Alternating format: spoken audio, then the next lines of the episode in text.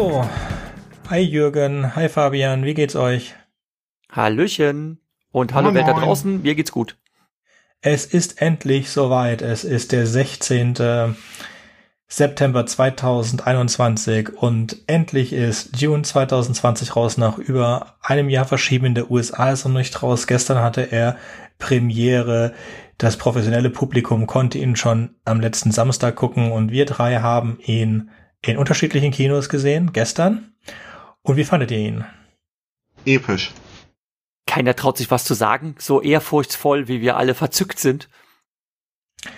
Also, ich hätte schon ein bisschen mehr. Also, das war das Beste seit geschnitten Brot, ja. Meiner Meinung nach ist es ja. wirklich seit, seit dem ersten Herr der Ringe der das beste Kinoerlebnis, das ich hatte. Es war auch, ich war ja die letzten Monate öfter in OV, ich war in, ähm, äh, es ist eigentlich auch egal, in Suicide Squad und in Free Guy und äh, es war total leer und diesmal war voll. Also es war jeder Sitz, der erlaubt war, also immer zwei Sitze frei zwischen den einzelnen Gruppen und es waren mehrere Gruppen aus mehreren Personen da. Es war das vollste Kino, das ich seit Jahren gesehen habe. Und es war eine super Stimmung.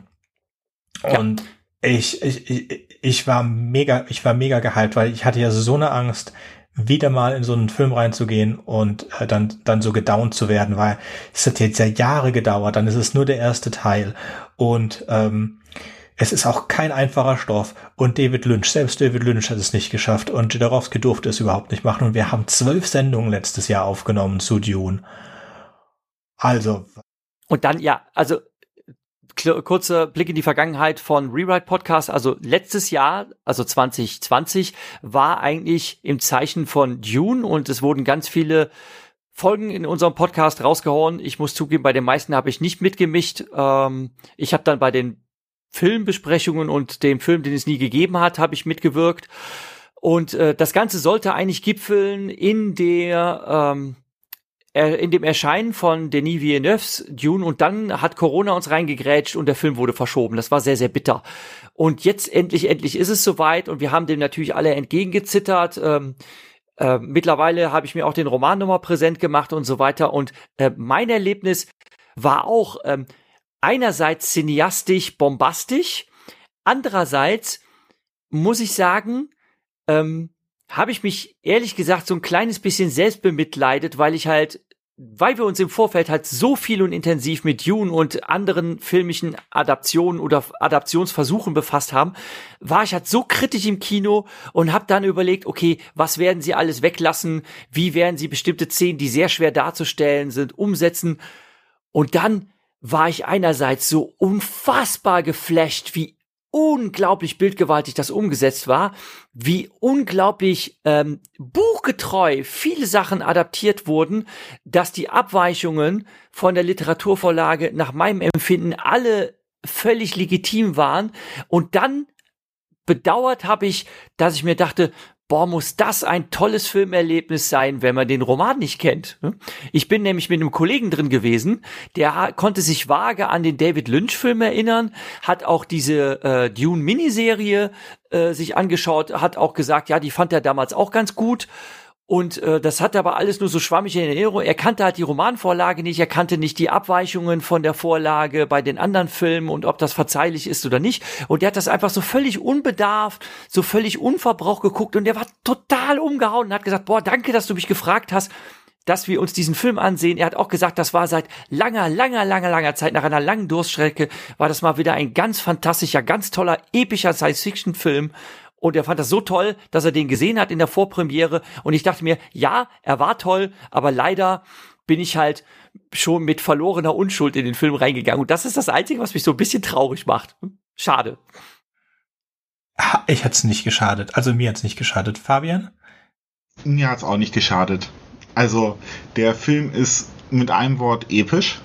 Ähm, denn Nick Villeneuve hat alles möglich gemacht, damit irgendwie jede Szene episch aussieht.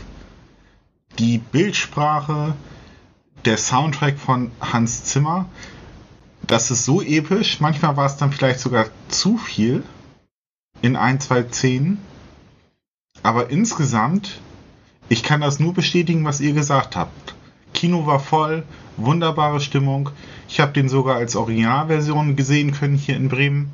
Leider hat das IMAX-Erlebnis gefehlt äh, in der OV-Vorstellung, aber unglaublich. Also alles davon ist auf höchstem Niveau gewesen. Ja. Allerdings haben sich bei mir dann im Nachhinein auch einige kritische Gedanken breit gemacht. Erzähl, was siehst du ah. kritisch? Es ist ein typischer Film von Villeneuve. Also, wer seine Verfilmung von Blade Runner gesehen hat, wird sicherlich sofort wissen, was ich meine, wenn ich sage, dass die Szenen sehr lang sind. Also sein Pacing ist einfach ungewöhnlich für die heutige Zeit. Wo jetzt zum Beispiel Transformers oder ähm, Star Trek, auch die neuen Star Wars Filme, das ist eine Action-Szene, noch eine Action-Szene, noch eine Action-Szene. Das ist, denke ich, für einen heutigen Kinobesucher eher ungewöhnlich, dass Szenen so lang sind, dass das Pacing so lang ist, aber genau das macht diesen Film auch so episch. Also das spielt hier wunderbar ja. Hand in Hand. Ja, ähm, ähm da möchte ich, ich das jetzt zu, nicht äh, als Kritik sagen. Sehen. Genau.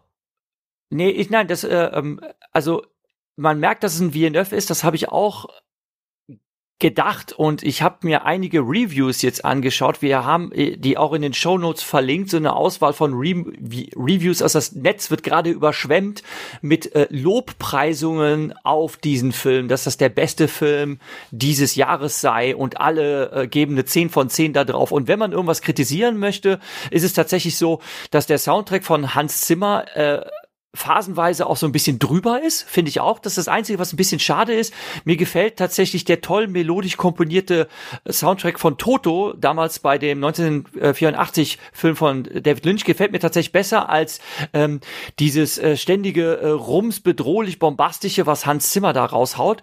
Ähm, aber was ich wirklich, wirklich toll finde, ist halt äh, die, die Visuals, die sich durch den ganzen Film ziehen, diese, dieses äh, einschüchternde, gigantische, dass die Menschen immer total winzig und kümmerlich wirken vor den Hintergründen und was halt so, das habe ich in einer Review gesehen und das fand, äh, den Begriff habe ich gehört und den fand ich auch sehr, sehr zutreffend. Man hatte Arrival-Vibes. Denn, wenn man nachliest, ähm, erfährt man, äh, Villeneuve wollte diesen Film schon immer machen. Also er hat als Zwölfjähriger äh, angegeben, ähm, hätte er Dune gelesen und hätte damals schon gedacht, boah, irgendwann, irgendwann bin ich Regisseur und mach genau darüber den, den absolut ultimativen Film. Und dann hat er in seiner Regisseurkarriere erstmal entschieden, andere Science-Fiction-Filme zu machen, um sich mit dem Genre vertraut zu machen. Und sein erster Science-Fiction-Film war Arrival. Und dann kam halt der, äh, die Blade Runner-Fortsetzung, Blade Runner 2049. Und beiden Filmen gemein ist, dass er sehr viel mit ähm, diffuser, nicht auszumachender Tiefe arbeitet, also dass der Hintergrund irgendwie im diffusen Nebel verschwindet, vor dem die Menschen agieren. Und genau diese Visuals, die tauchen in Dune auch wieder auf, aber eben noch ausgereifter und noch ähm, dramaturgischer auf den Punkt gebracht und die Dialoge, wo äh, Paul sich zum Beispiel mit, sich mit seiner Mutter unterhält nach der Prüfung und die stehen dann so auf Distanz voneinander, dass sie äh, sich gegenseitig nur verschwommen im Nebel sehen. Das war zum Beispiel eine dramaturgisch unglaublich tolle Szene. Und dieses langsame Pacing äh, fand ich absolut fantastisch. Denn dieses ewige Knallwumms, das hat mich eigentlich bei den Actionfilmen in letzter Zeit genervt, so Zertrümmerungsorgen wie insbesondere die Transformers-Filme. Ich habe mir den ersten Transformers angesehen, dann hatte ich auf jeden weiteren dieses Franchise keine Lust mehr, weil das einfach nur, nur noch nervte.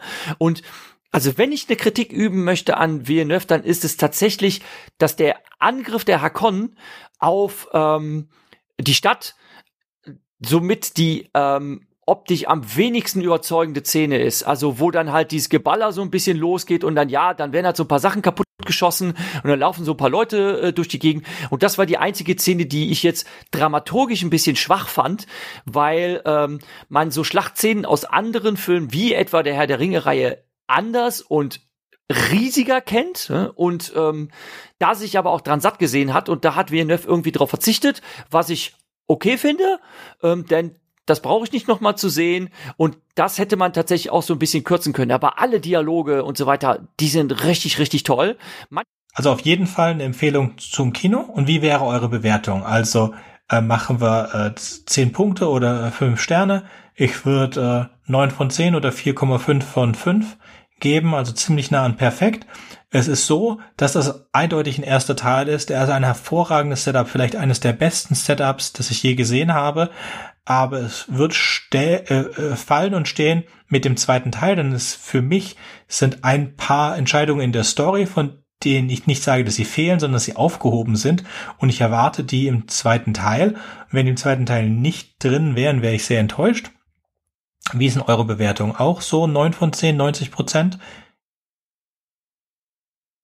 9,5 von 10 würde ich sagen. Also wow, es ist wirklich ja. auf unfassbar hohem Niveau gejammert, ähm, was ich da an dem Film zu kritisieren hätte. Der ist wirklich richtig, richtig toll. Und die Kürzungen, die vorgenommen wurden, fand ich alle legitim. Es ist ja immer die Herausforderung, einen Roman in seiner epischen Breite, also da kommt das Wort ursprünglich her, wir sind ja auch ein Schreibpodcast, äh, Epik, das sind die Erzähltexte und ähm, in einem Erzähltext kann man halt alles sehr, sehr breit auswalzen, Hintergrundinformationen geben und sonst was, die filmisch zum Teil gar nicht adaptierbar sind und da muss man Kürzungen vornehmen. Der Film ist schon über zwei Stunden lang, aber es ist klar, dass man irgendwo den Stift, den Rotstift ansetzen und irgendwelche Sachen rausschneiden muss. Äh, die sind einfach dann nicht enthalten, äh, Figuren fallen weg und so weiter und wie das gemacht wurde, wurde, fand ich völlig, völlig okay. Also da habe ich eigentlich nichts dran zu kritisieren. Es gibt nur ganz wenige Dinge. Wie gesagt, die Musik finde ich ein bisschen drüber.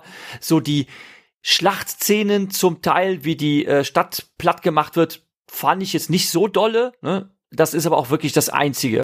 Und das ist wirklich auf extrem hohem Niveau gejammert. Deshalb 9,5 von 10. Satte 9,5. Fabian? Ähm, ja, mir ist das gerade so fast schon ein bisschen peinlich. Ich muss mich anschließen. 9,5 von 10. Okay. 4,5 von 5 Sternen. Weil im Grunde alles das, was ihr beide schon gesagt habt, es ist visuell ein herausragender Film. Ich glaube, visuell habe ich selten so einen guten Film gesehen. Ja. Und nur wirklich Kritik auf höchstem Niveau. Es ist absolute Kinoempfehlung für alle, die das jetzt hören, bevor wir mit dem Spoilerteil anfangen. Ich finde die Schlachtenszenen sind teil, teilweise kann ich Jürgen nachvollziehen, teilweise sind es auch die besten Schlachtenszenen, die ich jemals gesehen habe. Es ist diese es gibt eine Anfangssequenz, wo wir einen Harkonnen äh, Spice-Ernter sehen und dann gibt es einen Teil der Schlachtensequenz, das ist es hat unglaubliche Giga-Vibes, beides. Die Harkonnen haben immer noch Giga-Vibes, auch wenn Giga mittlerweile nicht mehr unter uns weilt. Äh, aber es ist so, mhm. als hätte man sich da wirklich an sein Design äh, gehalten und nicht gehalten, orientiert. Also es ist, wie gesagt, es, man sieht, es ist nicht Giga, ja. aber es hat solche unglaublichen Vibes. Es ist so fan fantastisches einzige Wort. Jetzt möchte ich damit den eigentlichen Spoiler-Teil ähm, einleiten. Und jetzt bitte ausschalten, denn jetzt reden wir über die Sachen, die wir nicht so gut fanden. Von den Visuals ich habe mit den Schlachtsequenzen kein großes Problem. Ja, es fehlt ein bisschen Bombasmus. Ja, es hätten mehr Menschen sein können, hätte man auch im Computer generieren können. Aber generell war ich mit den Kampfsequenzen und den Schlachtsequenzen absolut ähm, happy. Die Stadt hätte ich lieber als Modell gehabt. Das war so ein paar Sachen, wo ich gesehen habe, das ist jetzt ganz in Ordnung, das ist jetzt fantastisch, aber ich kann mir vorstellen, in ein paar Jahren ist das CGI an den Stellen nicht mehr so top, nicht mehr upstate. Und da hätte ich mir gewünscht, mehr mit Modellen zu arbeiten. Also zum Beispiel die Stadt fände ich schöner, wenn die nicht komplett, also der Look von der Stadt fantastisch, keine Frage. Das ist so viel. Also ich kann dir recht geben, dass mir die Stadt auch nicht so gefallen hat. Ähm, ich störe mich jetzt nicht so an dem CGI und dass es besser im Modell hätte sein können, sondern das Design selbst stört mich ein bisschen. Da sieht man diesen Zentralbau, den sehr großen, nennen wir es mal den Palast im Zentrum der Stadt, der mit seiner pyramidalen Form mich sehr an das Design aus Blade Runner erinnert hat, wobei natürlich der erste Blade Runner Film gar nicht von Villeneuve ist, sondern das war, ich glaube, Ridley Scott. Mhm. Und ähm, daran hat es mich so vom Look her ein bisschen erinnert, aber der, die umliegende Stadt, die erkennt man eigentlich als solche gar nicht. Man kann weder Fabrikanlagen erkennen, noch irgendwelche Bauten, die jetzt zum Beispiel als irgendwelche Behausungen dienen können. Das war einfach nur irgendwelches irgendeine unregelmäßige Struktur, die nicht erkennbar war. Und da hatte ich dann nachher bei der Schlachtszene auch die Probleme. Das wird irgendwie zerbombt, aber man sieht gar nicht, was da jetzt irgendwie kaputt geht. Da fallen halt irgendwie wie so ein riesiges invertiertes Feuerwerk, fallen da halt ganz viele Raketen äh, vom Himmel herab darauf nieder und die zerstören dann irgendwas, aber man erkennt halt nicht, was da kaputt geht. Und da gibt's halt auch keine Nahaufnahmen äh, von Explosionen, wo dann äh, Leute durch die Gegend fliegen, äh, also von der Explosion weggeschleudert werden und so weiter. Das sieht man alles nicht. Und dann gibt's diese eine Szene, mit den, äh, nennen wir sie mal Palastwachen auf der Treppe, die von unten her angegriffen werden und dann tauchen die Sadoka von oben auf und nehmen sie dann in den Zangenangriff. Ja, und dann liegen die halt tot da, die Palastwachen. Und das fand ich, das fand ich dramaturgisch so ein bisschen, bisschen lame, weil ich mir dachte so, uh, okay, also für eine Massenschlacht ist das jetzt, na gut, da werden jetzt halt so zwei, drei Lutz, Dutzend Leute mal von vorne bis hinten, äh, also von vorne und hinten gleichzeitig in einem Zangenangriff ähm, auf der Treppe niedergestreckt. Ja, und ansonsten sieht man halt nicht viel. Da sieht halt Leute, sieht man Leute über so ein Rollfeld laufen und äh, da werden halt die, ähm, die Raumschiffe oder die Gleiter äh, schon durch den Luftangriff zerstört. Ja, und dann ähm, ist man eigentlich auch schon weg von dem Schlachtgetümmel und sieht dann halt äh, die Fliehenden aus der Ferne oder so. Und da dachte ich mir so, hm, okay, ähm, wenn man das schon irgendwie so lahm inszeniert, dann hätte man das irgendwie auch, also entweder hätte man es ganz weglassen können oder man hätte es halt dann auch ein bisschen mehr ähm, ja, als epische Schlacht, wie man das so aus Herr der Ringe oder sonstigen Sachen kennt. Oder auch aus Star Wars, ne? Also äh, es gibt ja die ganz vielen Star Wars-Vergleiche, dass äh, jetzt ähm, das von der Optik her so sein könnte wie Star Wars für Erwachsene, dass das nicht vielleicht sogar ein Zweiteiler, sondern eine Trilogie wird äh, und dann halt vergleichbar mit einer Star Wars Trilogie halt auch mit äh, dicken Schlachten aufwartet und das das kommt halt nicht. Also das ist einer der Kritikpunkte, die, die man nennen könnte, aber da störe ich mich jetzt, jetzt gar nicht so sehr dran. Ähm, ja, ja, also ich muss ehrlich gesagt sagen, dass ich das einen ganz großen Pluspunkt in der Inszenierung fand. Ähm, ich glaube nämlich, Denis Villeneuve hat genau das gemacht, woran es modernen Hollywood-Filmen mangelt, nämlich er hat erkannt, dass solche Action-Szenen ein retardierendes Moment sind, die die Handlung nicht vorantreiben. Das, was er gemacht hat, ist, dass er die Kampfszenen sehr effizient gestaltet hat und wir wissen genau, was passiert. Wir wissen, die ähm, Bösen überrennen die Guten. Und das machen sie effizient. Wir haben Verrat im Spiel. Sie werden im Rücken angegriffen. Er erzählt so eine Art kleine Geschichte. Und ich finde, das hat er sehr gut gemacht. Und zum Design der mhm. Stadt. Im ersten Moment muss ich dir zustimmen, dachte ich auch. Hm, die sieht ja interessant aus, ganz anders. Und das fand ich war auch eine sehr gute Überlegung, wie er die Stadt gestaltet hat. Denn sie ist sehr gut angepasst an die Wüste. Sie schmiegt sich so an den Boden, es ist alles überdacht, man will ja keine Sonne haben, alles ist ähm, sehr dick, man weiß, es gibt Sandstürme. Und es ist halt gar nicht dieses Feeling wie vor allen Dingen in der Miniserie von einem kleinen arabischen Dorf, sondern es ist wirklich eine Stadt in einer lebensfeindlichen Umgebung. Ja, also mhm. ich mag das Design der Stadt, ich mag das Design generell von allem. Ich fand das Design der Hakon. Ich hatte ein ganz klein wenig Zweifel mit den Sadoka, weil ich mich einfach an die Sadoka aus dem Spiel gewöhnt, aus dem Computerspielen gewöhnt habe. Aber äh, dass sie die farblich das Gegenteil sind von den äh, Hakonnen, fand ich sehr schön. Und ich kenne ja nicht die Sadoka-Bücher. Es kann schon sein, dass die wirklich weiß sind. Ähm, ich fand es unglaublich interessant, für das wir so wenig Entwicklung haben, dass wir eigentlich sehr wenig Zeit mit den meisten Figuren verbringen, doch so viel über sie erfahren. Im Buch fehlt natürlich äh, Fried Router und äh, Peter de Vries. Es wurde nicht einmal der Name Peter de Vries. Äh, ich habe, ich mir wäre nicht aufgefallen. Also Peter wurde nicht einmal wirklich äh, äh, erwähnt und er war dann einfach tot. Trotzdem hat er durch den Auftritt bei den Hakonnen und so weiter eine Personalisierung empf äh, empfunden und ich wäre jetzt auch nicht so traurig, wenn das das einzige ist, was wir von Peter de Vries sehen.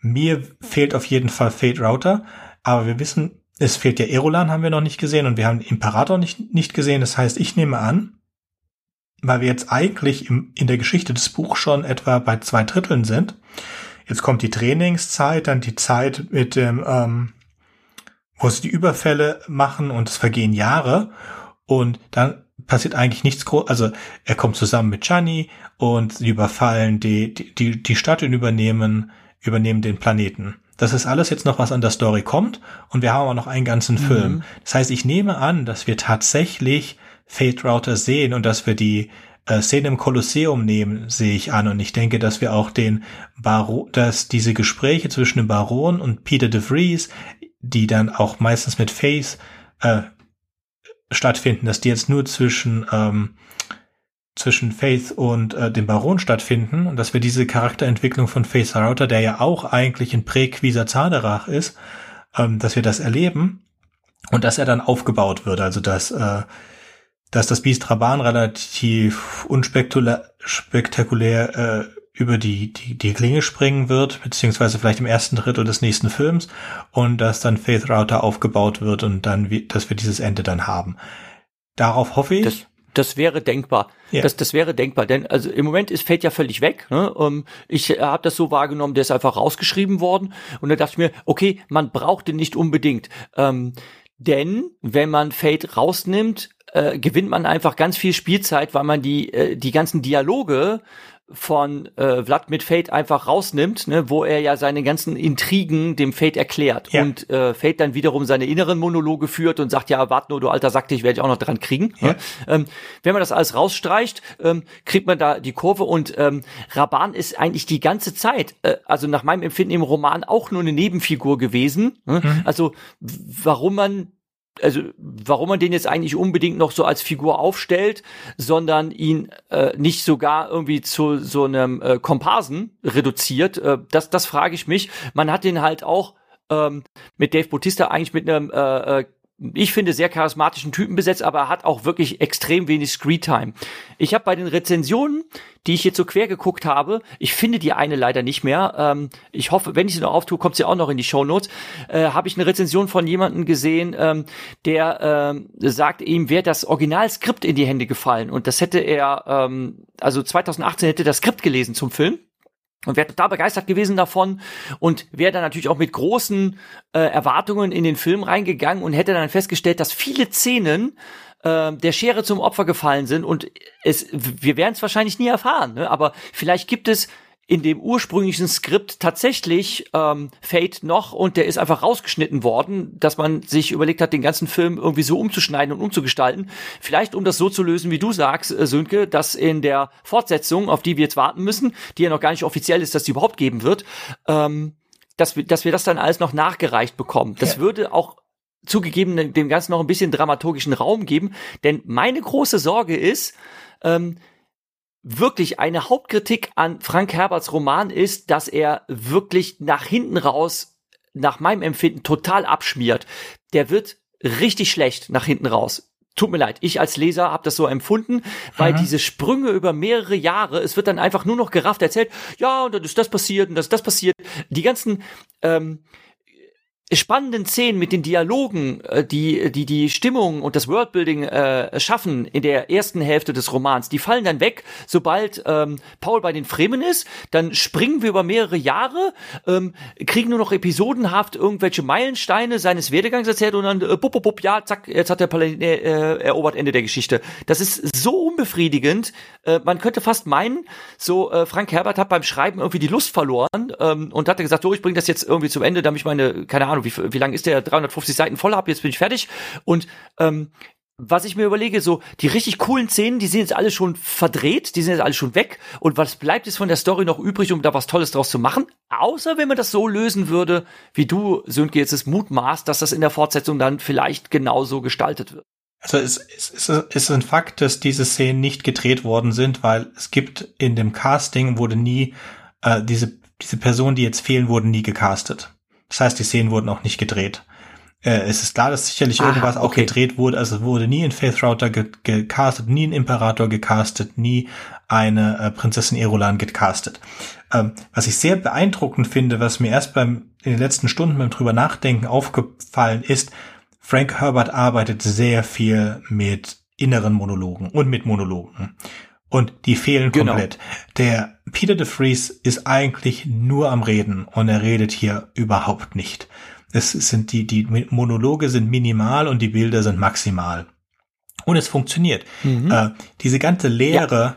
also von der Bildsprache her, die ganze Lehre um den, um, um den Duke herum. Das heißt, er ist, er ist immer abgeschnitten und du siehst mehr und mehr, wie verzweifelt er ist und wie sehr er sich schon am Ende sieht. Viel besser. Die Bildsprache bringt das, diese, diese Verzweiflung und diese Einsamkeit und so weiter viel besser rüber, als es die inneren Monologe bei, in dem Buch taten. Wobei natürlich im Buch hat keine Bilder, sondern das sind diese inneren Monologe halt der Weg. Und Denis Villeneuve hat es geschafft, es komplett anders zu lösen, aber vom Gefühl her dasselbe zu erschaffen. Wenn wir nur die reinen Wörter sehen, wird sehr wenig geredet in diesem Film. Wir, wir sehen sehr viel, es wird sehr viel angedeutet. Ich liebe die Szenen, die sie reingebracht haben, so absolut ohne Erklärung, aber das uns zeigt, was Saduka sind auf ihrem Planeten, das uns zeigt, die Dattelpalmen, dass sie die Palmen hereingebracht haben, fand ich so hervorragend. Auch die Darstellung der Fremen fand, fand dem, ich sehr gut. Ich fand das mit dem Spucken eine witzige Szene, dass sie das tatsächlich auch mit reingebracht haben. Das, das fand ich sehr man. lustig. Da dachte ich mir, oh toll, dass sie an so ein Detail gedacht haben, finde ich ja witzig. Ja, da hat bei mir auch das Kino gelacht. Also bei, bei der Szene. Nicht, weil das so fremd das, für viele waren.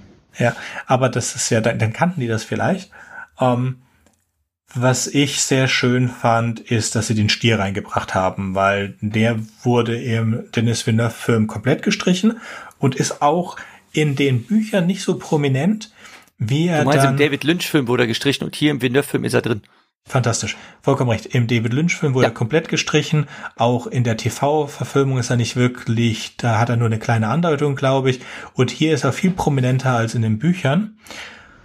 Ähm, es, es, es findet ja auf Caladan dieses richtige Bonding statt zwischen ähm, dem Duke und seinem Sohn. Das fehlt in den Büchern. Da, da wird uns das erzählt, dass das so ist, aber es ist, hier fühlen wir es wirklich. Also hier haben wir Oscar Isaac und wie er aufgebaut wird und wie er dann wirklich alleine am Ende in dieser Leere äh, sitzt und stirbt und auch diese, ah, dieser Anschlag auf den Baron, der sehr viel getreuer ist dem wir im Buch stattfindet, als wir im ähm, sorry, in, in der ersten Verfilmung von 85. David Lynch-Film. Ja, im David Lynch-Film. Sorry, mein Bildschirm hat sich gerade verabschiedet. Jetzt müssen wir einfach hoffen, dass ähm, ihr sollt ein bisschen reden jetzt.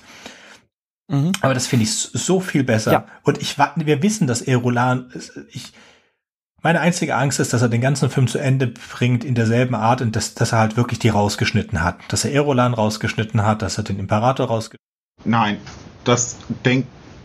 Nein, nein, das. Er wird es nicht gemacht haben, aus dem einzigen Grund, weil er gesagt hat, dass er es nicht gemacht hat. Äh, und zwar im Film. Also im Film ist ja sehr prominent das Foreshadowing. Und er, ständig haben wir Foreshadowing.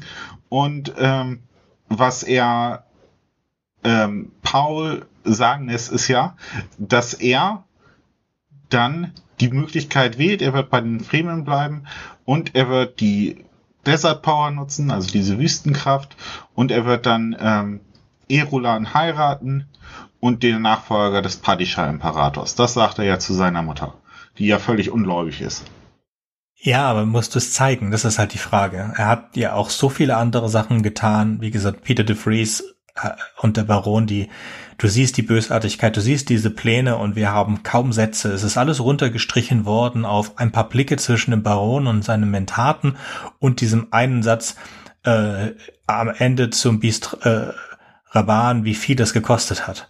Was ich auch ähm, am Anfang, als die äh, die Atreides halt darüber reden, wie viel Geld die, die Harkonnen gemacht haben in den letzten 80 Jahren und dass dann der Baron sagt, dass er so extrem viel hat ausgeben müssen von all ihrem Vermögen, um diesen Krieg äh, anzuzetteln, dass das so, e ich fand diesen wirklich episch klar. Ich hätte auch gemocht, dass man computergenerierte riesige Armeen sehen kann, zusätzlich zu dem, was wir gesehen haben, was ich für die einzelnen Teile ausreichend sehe und diese gigantischen Schiffe, wie sie umkippen und kaputt gehen und so weiter.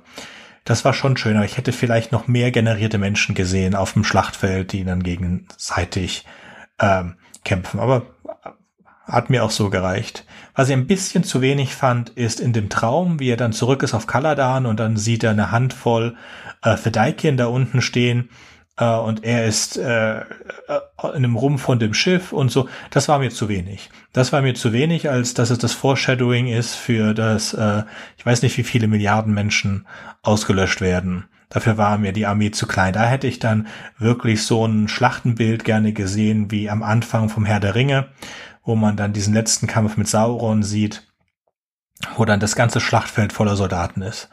Das hätte ich da gerne gesehen. Mhm. Also das hätte man auch leicht im Computer generieren können und sie haben sich entschieden zu dieser Luftaufnahme auf diese Parvedeikin da unten und das fand ich underwhelming. Ansonsten ähm, fand ich die Schlachten sehr schön. Vor allen Dingen die Harkonnen finde ich unglaublich gut designt. Ähm, in Sadoka brauchte ich ganz kleinen, was ich nicht mochte, waren die Laser beim ersten Mal, dass sie äh, kamen und fand sie dann aber doch relativ schön. Und ich denke, dass es auch logisch genug ist, wenn wir weil die wissen ja, dass wenn ein Schild aktiviert ist und der Laser geht auf dem Schild, haben sie ja auch ihre Ziel erreicht, weil es eine Atomexplosion gibt und alle sind tot. Deswegen haben die jetzt auch nicht unbedingt ein Problem damit, ähm, Laser einzusetzen in diesen bestimmten Sachen. Ich mochte diese Mörserbomben, die sich dann leicht durch das Schild durchbieten. Und ich hatte Angst, dass ich Dr. Yui nicht nachvollziehen kann. Aber dass auch die Schauspiel, diese, diese, die, der Schauspieler, der Dr. Yui gemacht hat, hat mir das auch verkauft. Ja.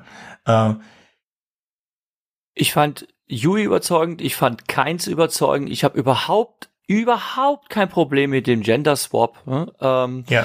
Ähm, in einer Review wurde auch gesagt, dass der Film sehr divers wäre und dann dachte ich mir, ach ja, da, da brechen sich die Leute ja immer den Kopf drüber. Und dann wurde halt aufgezählt, der ist schwarz, der ist schwarz, Yui ist Asiate und dann dachte ich mir, ja, okay, äh, ist für mich eigentlich ein Ding, was mir für mich, es war für mich einfach völlig irrelevant, ne? Aber ich wurde dann darauf hingewiesen, dass ich auch aus diesem Grund den Film toll, äh, toll zu finden habe. Mir war es egal. Ne? Ich fand die Besetzung, also jeder einzelne äh, Darsteller war nach meiner Meinung nach wirklich unglaublich gut äh, besetzt der erste Film, wo mir Oscar Isaac wirklich gut gefallen hat. Ne? Ähm, in vielen anderen Filmen fand ich ihn bisher ziemlich doof. Ne? Ähm, ich habe leider so ein bisschen Probleme mit mit ihm, so wie du ähm, äh, Anthony Mackie nicht magst. Ne? Äh, habe ich äh, eigentlich ein Problem mit Oscar Isaac, den zu sehen. Ähm, hier hat er mir ausnahmsweise mal gefallen. Den, ich finde, diese Figur hat der, den Leto hat das sehr gut verkörpert. Ich finde Paul eine unfassbar gute Besetzung. Ne? Und ähm, also mit 21 Jahren äh, so einen 15-Jährigen zu spielen, denn ähm, Paul ist 15 am, äh, am Beginn der Handlung. Ne? Und äh, ich fand das absolut überzeugend, wo ich mir dachte, genau so stellt man sich so äh, so jemanden vor, der so an der Schwelle zum erwachsenen Mann ist. Ne? Ähm, der halt äh, noch zum einen so diese diese jugendliche Unreife hat, aber schon so äh, den Funken des Begreifens in seinem Blick, ein unglaublich charismatischer Kerl, ne? wo man natürlich weiß, äh, so der wird dann irgendwann äh, der Anführer eines großen Krieges sein, ne? er wird der als der Heilsbringer und Messias angesehen, weil er einfach so charismatisch ist und genau das, ne? genau das traut man diesem Kerl zu. Und dann halt auch die ganzen äh, anderen Darsteller, ähm, Momoa, Brolin und so weiter, alle super besetzt. Hat ja. mir alles sehr, sehr gut gefallen. Ich also, habe wirklich halt keine was auszusetzen. Der Momoa ist ja auch einer, der, den ich eigentlich nicht mag, aber er spielt hier wirklich gut. Also, das heißt jetzt nicht nicht mag, nicht mag, sondern ich halte ihn für keinen besonders guten Schauspieler, so wie ich Keanu Reeves auch für keinen besonders guten Schauspieler halte, obwohl ich ihn in John Wick für fantastisch ich finde ihn in John Wick fantastisch, er ist aber kein besonders guter Schauspieler meiner Meinung nach. Und es ist auch, ja. Mamoa ist eigentlich kein besonders guter Schauspieler und wie wir ja aus unseren langen Diskussionen und ähm, Besprechungen kennen, ist Duncan Idaho ja eigentlich die wirkliche Hauptfigur. Nein, das nicht. Mhm. Es, er ist die Hauptfigur der Dune-Reihe. Ja, bin ich mal gespannt. Da bin ich auch mal gespannt, ob da noch was kommt. Hm? Na, das, da wenn gespannt, sie nur das erste kommt. Buch verfilmen, ist es egal, weil er jetzt ja tot ist. Und er kommt ja erst zurück mhm. im dritten, ist dann, sorry, im vierten. Er kommt zurück im Gottkaiser als Gola. Nein, vergiss es, er kommt relativ bald zurück. Aber er ist jetzt erst einmal für diesen Film und für den nächsten Film ist er mhm. irrelevant. Äh, er wird dann aber als Gola, ich glaube doch tatsächlich, das habe ich vorhin im letzten Podcast Mist erzählt, er wird als, als Gola wiedergeboren und dann von den Talaxo, wenn die Talaxo als erstes mal auftauchen, äh, im zweiten Buch dann tatsächlich kommt er zurück. Das heißt, wenn der Plan ist, nur den ersten Film zu machen, dann spielt es keine Rolle. Wenn der Plan ist, die ersten drei Bücher zu machen, was ein super Abschluss wäre. Also ich würde die ersten drei Bücher machen, weil das macht Sinn. Der Gottkaiser ist dann so weit weg, zeitlich und alles von allem anderen. Der einzige, was wir übernehmen, ist ähm, ist Leto der Zweite und, Ma und Duncan Idaho. Alles andere äh, ist dann weg Und ähm, dann kommt es ja zu, zu den drei, äh, zu den vier Büchern, die zur Hälfte von von Frank Herbert geschrieben worden sind und die Hälfte von Brian Herbert, die ich auf keinen Fall verfilmt sehen möchte, weil das Ende so absolut schrecklich ist, das Brian da geschrieben hat, das, wo ich auch nicht sehe, wie das irgendwer retten könnte. Ich möchte Momoa aber mal verteidigen, denn äh, man kennt ihn halt sonst aus äh, Filmen, wo er halt immer so total drüber ist, weil er so muskulös aufgepumpt ist. Er war gut. Das ist ja das Problem. Er war gut. Es ist eine Ausnahme. Er war wirklich gut. Ich kann mir nur nicht vorstellen, ich konnte mir das nicht vorstellen, dass er gut ist, aber ich fand ihn jetzt nicht, ich fand ihn gut. Ich fand ihn gut. Er hat das alles super gemacht. Ja. Er ist auch schön gestorben. Ähm, ich weiß nur halt nicht, wenn sie zwei und drei verfilmen sollten, ob er dann die richtige Wahl ist, weil dann hat er einiges eigentlich an, an Screentime und so wie es aufgebaut okay, war, äh, mit, ja. mit, mit allem war perfekt. Nur weil meine okay, Hoffnung das, ist nein, eigentlich das, also mehr gut, zu das denke ich aber auch nicht. Das denke ich aber auch nicht, dass man das machen wird. Ich glaube nicht, dass man das äh, versuchen wird, äh, dass man da jetzt wirklich so ein Franchise aufzieht, wo wir uns dann irgendwann sechs Filme antun müssen, um irgendeine Kuh immer weiter zu melken. Ich hoffe doch wirklich, dass man das nicht tun wird. Die ersten so, drei hätte ich schon gerne, die ersten ich, ich drei hab Bücher. Tatsächlich, ich, ich habe tatsächlich, ich habe tatsächlich, ähm, ähm, also unsere ersten Eindrücke, also wir, äh, wir hätten eigentlich gerne direkt in der Nacht, äh, nachdem wir den äh, Film alle in verschiedenen Städten gesehen haben, über unsere Eindrücke gesprochen. Ähm, jetzt sind wir äh, 24 Stunden später dran. Äh, ist auch jetzt nicht so schlimm, aber ich habe dann, trotzdem haben wir so uns bisschen über äh, WhatsApp-Nachrichten ausgetauscht und ich dachte mir, naja, also wie ich ja eben schon gesagt habe, die guten Szenen sind alle weggedreht und äh, hoffentlich versauen sie es jetzt nicht mit der Fortsetzung. Und dann habe ich mir überlegt, so nach dem Motto, there can be only one, ne, wäre es ein unglaublich genialer Schachzug von Villeneuve, wenn er sagt, ja, also ich habe jetzt den Film gemacht, damit habe ich mein Zeichen gesetzt, äh, Fortsetzung mache ich nicht, das soll irgendein anderer Regisseur übernehmen. Und wenn der den dann verbockt einfach weil der Skript blöd ist, weil der, der Rest des Romans nicht mehr genug daher für hier gibt, ne, ähm, und das Publikum unzufrieden ist, dann wird äh, auf immer da jeder sagen, ja, der der Nide hätte das vielleicht besser gemacht. Das fände ich einen genialen Schachzug. Aber warten wir es ab. Das wird die Zeit uns lernen. Ich glaube, es war ein guter Schachzug, es so zu enden. Es endet ja mit, äh, das ist nur der, das ist nur der Anfang. Es ist ein, das ist der beste Setup-Film, den ich, ich glaube, es ist wirklich der beste Setup-Film, den ich je gesehen habe. Und ich halte Dennis Villeneuve für absolut fähig, das Delivery in dem zweiten Teil nochmal in drei Stunden oder zweieinhalb Stunden rauszuhauen. Ich glaube auch nicht, dass äh, zu viel von der Story übrig ist, um das wirklich zu machen. Und ich denke, dass man mit diesen drei wichtigen Figuren, die uns vorenthalten wurden, auch genug New Discovery in dem zweiten Teil ist, also wenn diese drei Figuren, wie wir alle drei denken, auftauchen, plus die Story dazu, vielleicht noch ein bisschen was von dem Zeug, was weggefallen ist, was eigentlich den ersten Teil gepasst hätte, wenn man die Timeline der Bücher nimmt, was aber von der Story her mhm. weg, oder wenn das auch weg ist, auch in Ordnung, ja. Nur halt ähm, brauchen wir diese drei Figuren und deren Geschichte, weil ich denke, dass uns dieses über den, äh, wenn das parallel geschnitten ist mit der mit der Ausbildung und den ganzen Kram, die auf auf Dune passieren, was ja eigentlich so eine Gear-Up-Szene ist. In in in dem ähm, David Lynch-Film ist das diese ist das diese Gear-Up-Szene. Und es ist mehr so dieser dieser ganze Robin Hood oder was auch immer ähm, Teil mit, äh, wo sie alle Leute wieder zusammenbekommen und dann den großen Angriff vorbereiten und dann in diesem Angriff auf die Stadt enden was dann nochmal die große Schlachtszene am Ende ist. So, ich kann mir das sehr gut vorstellen. Also wir haben ja diese Riesenschlachtszene, vielleicht auch das, äh, ein zusätzlicher Grund, die Schlachtszene jetzt ähm, nicht so groß zu machen, weil du willst sie ja toppen mit der, die dann am Ende des zweiten Teils kommt. Ja, ja stimmt des zweiten Teils das des ersten Buchs. Das mhm. ja. würde auch Sinn ergeben, denn äh, ich habe es ja vorhin schon erwähnt, man hat sich dann halt irgendwie dran satt gesehen und ich kann mich dann noch an die Matrix-Trilogie erinnern.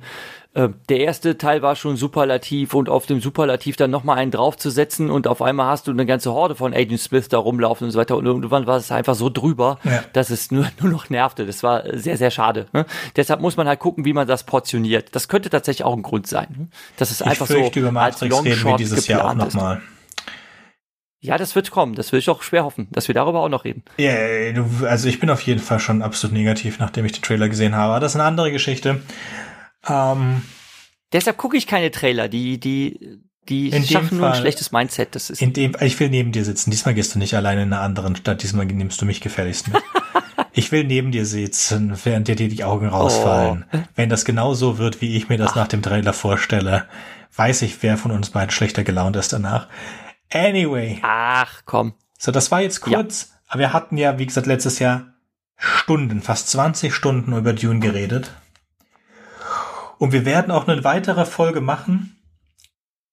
Ja, äh, äh kurzer Hinweis nochmal auf unsere Show Notes nochmal auf unsere Shownotes der äh, Verweise. Ich habe die Hypes und Highlights da verlinkt. Ähm, wir haben über die, bei, äh, die beiden anderen Filme, die es fast gegeben hätte, gespro äh, gesprochen. Äh, über David Lynch's äh, Dune gibt sogar zwei Episoden. Ich habe jetzt nur die Episode verlinkt, wo wir über den tatsächlichen Film reden und nicht über das ganze Zeug drumherum. Und dann äh, Chodorowskis Dune, der auch tatsächlich inspirierend war für Villeneuve, für seine Umsetzung und Inszenierungen und so weiter. Da bekennt er sich auch zu. Ne? Den äh, besten Film aller Zeiten, den es nie gegeben hat, aber jetzt haben wir ihn ja. Ja. Danke. Wobei ich habe auch dieses, dieses echte Gefühl gehabt, dass wer auch immer das Skript geschrieben hat, dass der nicht den Lynch-Film gesehen hat. Also das, es kann sein, dass er ihn gesehen hat, aber er hat das so genial geschrieben, als hätte er ihn nicht gesehen. Es gab keinen Einfluss meiner Meinung nach von dem Lynch-Film. Es gab Einflüsse, ja, mit dem mit Giga und so weiter von den äh, vom Jodorowsky, aber keine Einflüsse von ähm, vom Lynch-Film. Das fand ich so gut. War die Einflüsse ja. von dem Lynch-Film. Also ich liebe den Lynch-Film auch. Es ist mein, meine erste äh, Science-Fiction-Liebe ever. Aber wie wir alle wissen, ist er gedatet und von der Message her ist er nicht mehr so okay. Beide Jodorowsky und Lynch haben sich nicht viel um Frank Herberts Message, äh, Message geschert und ähm, da ist auch äh, Denis Villeneuve ist true to, zu der Message bis jetzt und ich, ich bin auch voll sicher, dass er das weitermacht. Er ist ganz wahr an der an der Message des Buches dran und ich bin sehr glücklich. Ähm, das ist genauso, ich hätte es mir nicht besser austräumen können. Sorry, Fabian, ich habe dich unterbrochen. Ähm, ja, kann ich auch nur unterstützen, dass äh, er das sehr gut gemacht hat. Mir ist da als Beispiel eingefallen Herr der Ringe. Und wenn man den Herr der Ringe Film, also die drei Teile mal mit den Filmen von Bakshi vergleicht, war das Bakshi? Diese 70er Jahre Verfilmung aus Amerika mhm. wie viel da dann tatsächlich in, den, in die Herr der Ringe-Verfilmung eingeflossen ist. War das hier doch sehr angenehm, dass das nicht so war. Ja. Obwohl ich sehr gespannt bin auf den Stachel im zweiten Film. Auf den was? Äh, den Stachel von Fate Rauter. Ach so, ja. Ja, den, ja. der drinne sein wird. So wie im Buch und so wie in der Verfilmung äh, vom Sci-Fi Channel. Ja, ich bin mir, ähm, ich hoffe, dass diese Kolosseum-Szene drin ist. Ich möchte mehr von den Hakonnen sehen. Die Hakonnen sind absolute Showstealer. Äh, der Baron ist absolut mega. Äh, es ist, ist fantastisch, ja, nicht nur fantastisch ja gespielt. gespielt. Ja. Der ist gespielt von Stellan Skarsgård. Ja. Und unglaublich. Ja, also das ist der. Ich glaube, das ist der beste Schauspieler, den wir im Moment haben. Vielleicht, und es ist auf jeden Fall die beste Version des Barons, die wir bis jetzt gesehen haben. Ja, wir haben nicht die Karikatur, wir haben nicht die relativ treue Version vom Sci-Fi Channel. Mir fehlt halt noch Fight Router und mir fehlt noch der Imperator und Erolan. Erolan ist ja auch. Er hat acht Stunden wichtig. in der Maske verbracht, um so auszusehen jeweils. Für die zehn, für die eigentlich vergleichsweise wenigen Szenen, wo man ihn sieht, hat er acht Stunden jeweils in der Maske Ach, wie er da oben, um wie er so da oben hängt nach dem Giftanschlag. Also der Giftanschlag, mhm. wo in dem ähm, Peter de Bries stirbt. Auch Peter de Bries, überhaupt die Mentaten, so genial mit diesen Augen verdrehen und dann kurz in sich gehen und dieses mhm. ähm, ja. so fantastisch. Wir haben keine, also wir haben fast keine ähm, keine Erklärungen. Also äh, klar, uns wird die ganze Zeit irgendwelche Sachen gezeigt, aber sie werden uns sehr, sehr, sehr gut und sehr solide gezeigt. Wir haben diese kleinen Witzchen und so weiter. Die, das gesamte Drehbuch ist darauf ausgelegt, uns die Charaktere näher zu bringen und deren Motivation und nicht den Text zu wiederholen, der im Roman vorkommt und die inneren Gespräche. Ähm, ja. Ja. Ich fand die Kostüme generell sehr großartig. Ja. Gerade auch bei den Mentaten, dass die alle dieses Symbol auf dem Lippen hatten, auf der unteren Ja. Lippe. Da wusste man sofort, okay, das sind die gleichen. Und auch, dass äh, Yui ein, ähm, eine Raute auf der Stirn hatte und dann im Mhm. ähm, Ornithopter auch so ein Symbol war. Und Ja. da wusste ich sofort, okay, das ist von Yui. Genau. Das ist Wo genau halt wie, dann wie im Buch. die. Ausrüstung drinne war und so. Genau. Ähm, Das hat er sehr gut umgesetzt. Ich fand schön, dass sie uns den Imperator vorenthalten haben, gleich am Anfang. Also diese Szene, wo der Abgesandte des Imperators kommt, die ja eigentlich nicht so im Buch vorkommt, wo wir auch die Leute, die sehen und die, die, das ist unerklärt. Ich glaube, da waren ein paar Navigatoren dabei, aber das wurde alles nicht erklärt und gezeigt. Und das sind alles Sachen, die jetzt, auf die ich mich freue im zweiten Teil. Ich denke wirklich, das Drehbuch ist so fantastisch, dass ich wenigstens dem Drehbuch schon mal sage, dass das, dass das eine Oscar-Nominierung haben sollte. Ähm, Oh ja. Von den Schaus, also das Drehbuch alleine ist fantastisch. Die Schauspielersachen kann ich mir gar nicht, ich kann mir gar nicht überlegen, wer alles. Also der Baron als bester Nebendarsteller, Paul als bester Hauptdarsteller, der ähm, Duke Isaac als bester Nebendarsteller.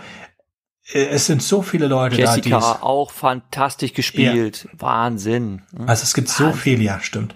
Es gibt so viele Leute, die, es da verdient hätten, dafür Auszeichnung zu bekommen. Es ist so, natürlich dann die Regie, klar, wenn, wenn alles andere so perfekt auch ist.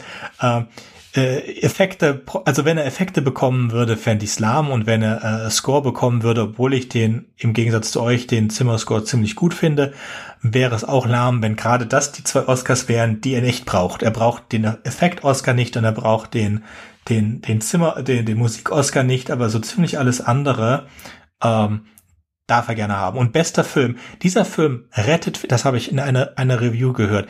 Dieser Film hat die Möglichkeit, jetzt als erster Film seit der, Kon- dem Beginn der Corona-Pandemie eigentlich das Kino zu retten. Das war wirklich eine, eine, eine sehr coole Review, weil ich daran gar nicht gedacht habe, so. Aber es ist richtig. Das ist jetzt eigentlich der Film. Wenn wir sehr, sehr gute Zahlen in Europa haben dafür, und es dann nach Amerika überschwappt, wo der ja noch gar nicht geöffnet ist, und die dann das Ding Age. sehen, dann haben wir vielleicht wirklich eine, eine Chance, da nochmal mit den Kinos gut rauszukommen. Also sieht ja gerade nicht so besonders gut aus für die Kinos. Ich denke, wir haben alles gesagt für diesen fantastischen Film. Ich freue mich unglaublich auf den zweiten Teil. Er muss so schnell wie möglich äh, gemacht werden. Ich bin überglücklich. Es hat sich absolut gelohnt, zwölf Episoden Dune aufzunehmen, die Bücher wieder zu lesen. Ich denke, niemand ist unglücklich mit dem, was da rausgekommen ist. Und wenn jemand da unglücklich ist, soll er sich bitte bei uns melden. Dann reden wir so lange Genau. mit euch, bis ihr eure Meinung ändert. Okay, damit würde ich sagen, bis zum nächsten Mal und auf Wiederhören. Yo. Ciao. Tschüss.